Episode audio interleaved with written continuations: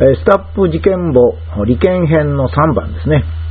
利権はおぼかたさんを懲罰できないということをはっきりさせておきたいと思います。親は未成年の子供に対して親権という権利を持つわけですね。親の権利。まあ、これは自分の子供をですね、どっか学校に行かせるとか、財産を動かすとか、まあ、こういうことをみんな親はあの権利を持ってるわけですが、もちろんこれには制限がありまして、少し硬い言い方をすればあまりにも当然なんですが、親権者っていうのはですね、子供の財産管理権というのを行使するわけですから、もちろんそれには一定の行為能力、そのことをやるだけの能力を持つものでなければならないと決まっております。つまり、権利というのは、あまあ自由に与えられる権利もあるんですが、通常の権利は権利を行使することができる能力がある場合に限ります。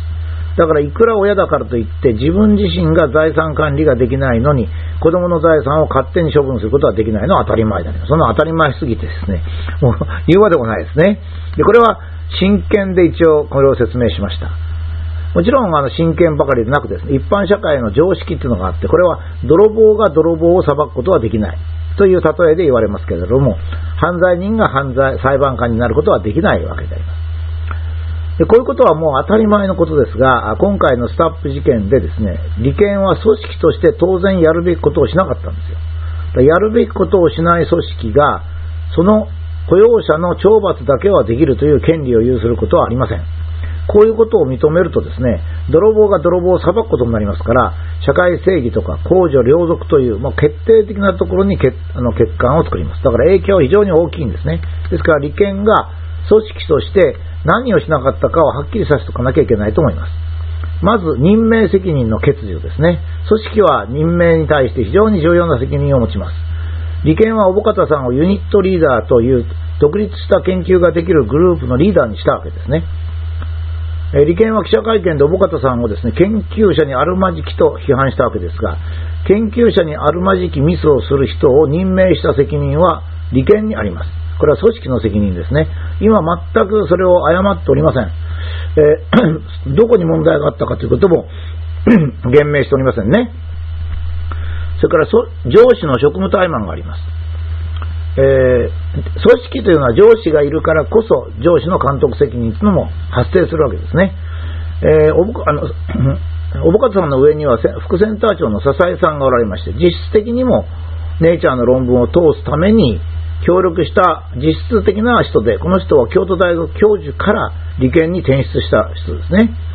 京都大学教授ですからね、これは能力があるわけです。この人を論文作成チームに所属させました。これは笹井さんの記者会見で言われたことを、まあ、私ここに書いております。で、小保方さんの論文っていうのは、笹井さんがチームに加わる前にですね、一度ネイチャーに提出されて、リジェクトされています。まあ、えー、拒否されてるわけですね。これはまあ、論文というのは半分ぐらいが、ま拒絶されるんですけども、まあそういう拒絶されました。ということはどういうことかって言いますとですね、その論文が提出できるぐらいの学問的な価値があるか、正しいかということを、まず、サザエさんは当然、最初に判断するわけですよ。だって、最初におぼかたさんが書いてきた論文なら違いますよ。だまあ、違う場合がありますよ。私はまあ、それは学生のデータでちゃんと見ますけどね。まあ、見ないというケースもあるでしょう。だけども、一度拒絶されてるんですからね。だからどこが拒絶されたのかっていうことはよく見てみないとですね、出せません。だから、まず、笹江さんはですね、えー、っと、おぼかたさんとささあの、えー、っと、和歌山さんが出した論文がどこで拒絶されたのか、どのデータが不十分で、どのデータが正しくなかったのかということを判断してから、新しい、修正した論文を作らないと作れないんですよ。論文内容が不十分だったのか、書き方が悪かったのか、それ全部やったはずなんですね。やらないとできないですからね。やりようがないですよ、方法が。ええ。で、それで笹井さんは論文としての価値があると判断して助力したわけですから。だからデータに矛盾がないかとか、写真の加工なんていうのはですね、ネットのチェッカーが1週間で分かったわけですから、これを1年間かけて分からないはずないわけですよ。私はまあ、あの、写真が加工されていたっていうことだけでは全く不正でも何でもないわけですね。あの、写真を加工するのがいい場合がありますから、いくらでも。写真を加工しないと論文が通らないからっていう作為があったという証明がいるわけで、よくネットなんかでとかですね、え、日本の知識人と称する人が、写真を加工するなんてなんて言ったら、写真はもういくらでも加工しますからね、説明のために。だから、写真の加工が作為であるとか、不正であるっていうことのためにはですね、写真の加工っていうのが、どの目的でやったかっていう目的の特定をしないとダメなんですね。それから上司の能力不足です。えー、これはですね、おぼかたさんはユニットリーダーになる前に、まあ、これも笹江さんの記者会見で明らかになってたんですが、和歌山研究室で研究してたんですよ。その時に、ネイチャーの論文の最初のやつを投稿してます。この時には、おぼかたさんは平平研究員ですよ。何でもリーダーでも何でもないんですから。あの、例えば笹江さんがですね、ユニットリーダーだったからちょっとデータを見せろというのに遠慮したっていうけど、平研究員の時に上司が見せろというか、一緒に研究してますからね。だから、これは和歌山さんの責任ですよ。これは現山梨大学の先生です。教授ですからね。で今回の問題となった写真3枚とかその他のミスが多くあったというこの原論文で発生しているものは最初の論文にもあったと思うんですよね。もちろん。で、笹井さんが参加してから文章がコピペなら笹井さんに問題がありますね。それからユニットリーダーになる前にコピペとか加工があったなら組織としては和歌山さんに責任があります。それで大学教授っていうのはですね、本人が論文を出したり研究したりするだけの能力じゃだけじゃダメなんですよ。学生とか研究生の論文をチェックする必要がありますね。まあ、あのそれそれから少し行きますと、今度は論文の査読とかそういう責任がありますから、あの自分の研究のミスを自分で判断できない人が大学教授にならずないですよ、それは。もう絶対ありえません。4番目、特許の不正申請ですね。2013年3月10日に論文が出されまして、4月25日に特許が申請されておりまして、タイトルとか発明者などから同一内容と見られるわけですが、利権がですね、あれへべからざることとか論文を取り下げるべきだとか、スタップ細胞の再現性がないとか言うならですね、特許を申請するべきではないんです。提出すべきデータではないというものをこれ利権が言ってるんですよ。僕はそう思いませんけどね。僕はちゃんとしたデータだと思いますが、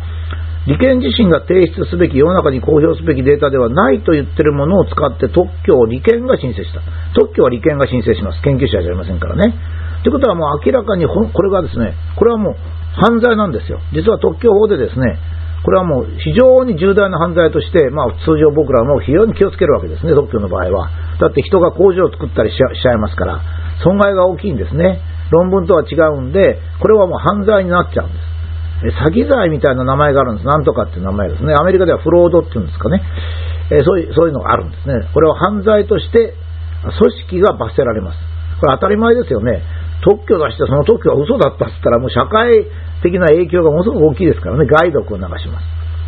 それから組織内の対立構造を利権がわざと作ったということですね。というのはですね、利権はおぼかたさんとの意思の疎通を書く状態で、そういう状態で利権のお金、つまりこれ税金なんですが、これを使用して記者会見をしまして、笹井さんの記者会見も税金を使ったと言われております。ただ一方、おぼかたさんの記者会見はおぼかたさんの個人のお金で行ったと報道されております。それならですね、利権はおぼかたさんの記者会見を禁止しなきゃいけません。私もね、会社員だったことあるんですが、会社に了解を得ないで記者会見なんかしたら即刻クビですよ。ええ、即刻クビです。だって組織の人が記者会見をしておまけにその組織の批判をしたわけですからね、あの時。批判をする記者会見を自由に開けるっつったら、これは組織じゃないですよ、明らかに。ええ。だからもちろんね、逆にですね、利権もですね、そこに所属する人を非難するために、組織的なお金、公的なお金、税金を使って批判することはできませんから、もともと利権の記者会見もですよ、2つの記者会見も、笹井さんの記者会見も、これ、組織としてやるべきもんじゃないんですよ。しかも、おぼかたさんの記者会見、おぼかたさんの自由意志でやったってことになるとですね、これはもう当然組織の中にもう入っていません。これはもう利権がこういう税金を使って組織内の対立構造を積極的に公にしたということになりますので、もう組織ではないということになります。ということは、あの、皆さんは利権が組織であると思ってますけど、実際は組織じゃないわけですね。で、組織ではない利権が組織の一員の懲罰をすることはできません。組織の一員の懲罰をするならですね、どんなに譲っても、おぼかつさんの記者会見は、利権は、え、認められないと。どうしても記者会見するなら利権を退社してから、退職してから記者会見だったら結構ですと言うべきですよ。それは当たり前ですよね。これ、どこの世の中でもそうだと思うんですね。自分が会社に不満があって、会社を批判する記者会見を、まあ、記者を300人ぐらい集めてやるってことになると、会社が、いや、それはちょっと困るから、会社員の一員としてやってもらっては困ると。こう言いますよね。それ、全く奇妙なんですよ。私はね、一旦利権を解散するかですね、もうだいぶ老朽化してるんでしょうね、組織が。もしくは経営陣を一新するか、してで、あとですね、数年かけて、組織としての社会的な信頼性を回復してから再スタートしなきゃいけないと思います。その間はもちろん我々は税金を払えません。利権にはですね。ですから利権はまず、えー、一旦、え組織を解散し、まあ、数人でも数十人でも利権を再建したいという人が自分たちでお金を集めて、もしくはどっかの会社とかそれどっから資金を得て、そして利権の再建というものをやらないとですね、こんなところにですね、税金を投入するということは全くできません。まあ、そこのところをですね、今回の事件ではっきりさせておかなきゃいけない。それから私はね、こういう事件が起きるとき、いつもですね、組織は正しく、個人は間違ってるっていう考えなんですね。ちょっと今書こうと思ってるのが JR 東海が認知症の人があの線路かなんかに入って死んだんですけどね、その人。で、線路が止ま、鉄道が止まったと。だから700万ぐらい賠償しろっていうようなことがあって、裁判所がそれを認めたっていう、もうとんでもない事件があったんですね。私に言わせればこれはですね、あ認知症っていうのは人間本来の病気ですから。人間本来の病気の人が線路に入れるような交通機関を作っちゃダメですよ。交通機関を作った方が間違いですよ。その人がね、賠償を請求するって冗談じゃないんですけど、そういうことも行われましてね、私はこれを、このニュースを聞いてね、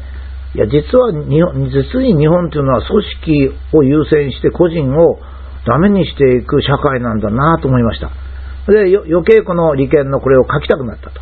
やっぱり皆さんは今のところですね、利権という組織があるから、おぼかたさんを懲罰してもいいと思ってると思うんですね。私はおぼかたさんの方が利権よりか上司だと思いますよ。あの筋が通ってるから。まあそこのところをちょっと考えてみたいと思います。